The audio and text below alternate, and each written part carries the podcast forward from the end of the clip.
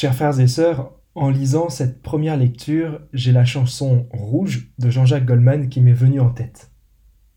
Il y aura des jardins, de l'amour et du pain, des chansons, du vin, on manquera de rien, il y aura du soleil sur nos fronts et du bonheur plein nos maisons.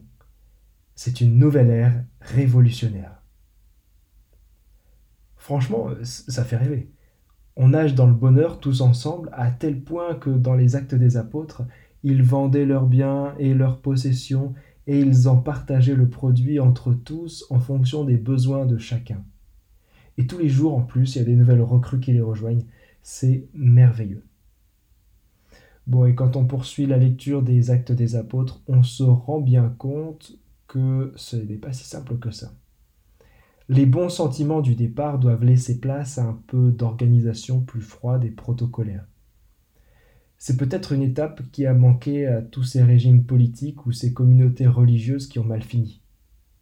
Quand l'idéal se confronte au réel, il est facile de glisser dans l'autoritarisme et les abus sous de multiples formes.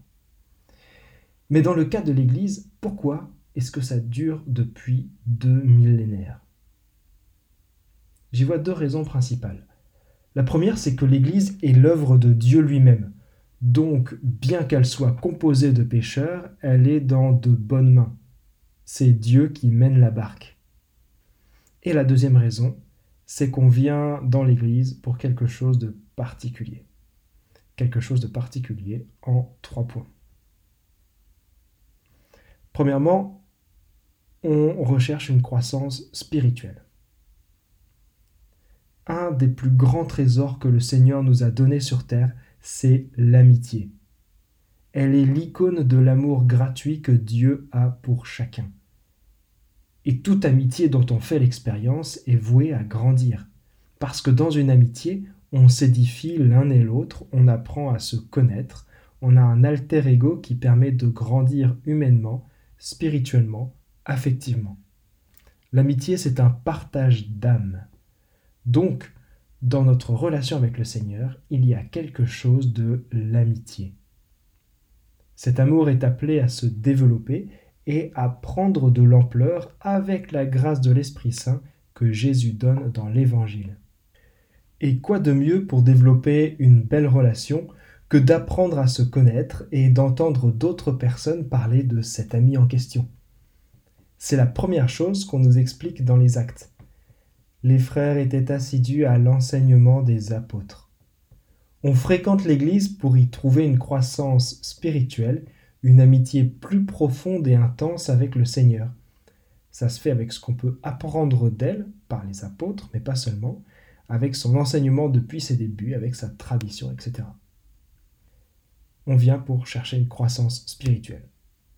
Deuxièmement, on vient pour former une fraternité. C'est ce qu'on cherche au, fond de l'Église, bien souvent sans même s'en rendre compte. Dans les actes des apôtres, c'est ce qui vient juste après.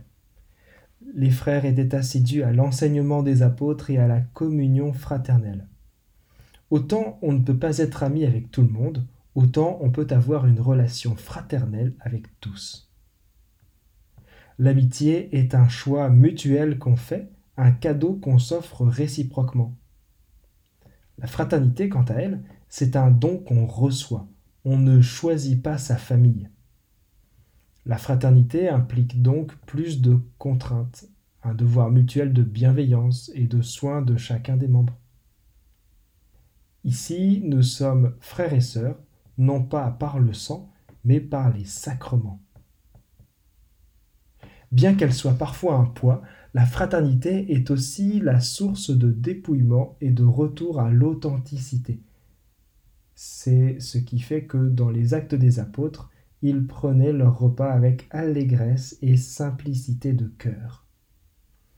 C'est un des intérêts de la messe du dimanche et des petits groupes chrétiens qu'on forme à côté.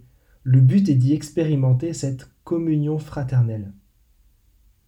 Même si on ne s'en rend pas forcément compte, on y fait l'expérience de l'amour du Christ pour son Église. Et ça, ça c'est très fort. On vient pour chercher une croissance spirituelle, pour former une fraternité, troisièmement, pour transcender notre existence. Les frères étaient assidus à l'enseignement des apôtres et à la communion fraternelle, à la fraction du pain et aux prières. La fraction du pain et les prières. Le pape François a dit lui-même en 2013 L'Église n'est qu'une ONG, là selon les traditions on peut dire pitoyable ou compatissante, c'est l'italien, si elle ne suit pas le Christ. Bien au-delà de tout ce qu'elle peut nous apporter en bien spirituel ou fraternel, l'Église a pour vocation d'annoncer Jésus-Christ et de mettre en relation avec lui. C'est ce qui fait le cœur de notre appartenance à l'Église, Jésus-Christ. À travers la vie sacramentelle, la vie de prière, l'intériorité, on honore ce lien unique avec le Christ, époux de l'Église. C'est dans ce lien extraordinaire que la foi transcende toute notre existence. Et même si c'est difficilement perceptible, c'est ce qui nous inspire et donne du sens au quotidien. C'est ce qui fait dire à Saint Pierre Aussi vous exultez de joie, même s'il faut que vous soyez affligés, pour peu de temps encore, par toutes sortes d'épreuves. Notre joie véritable, c'est que Jésus-Christ a changé nos vies. Il a changé ma vie, il a changé votre vie.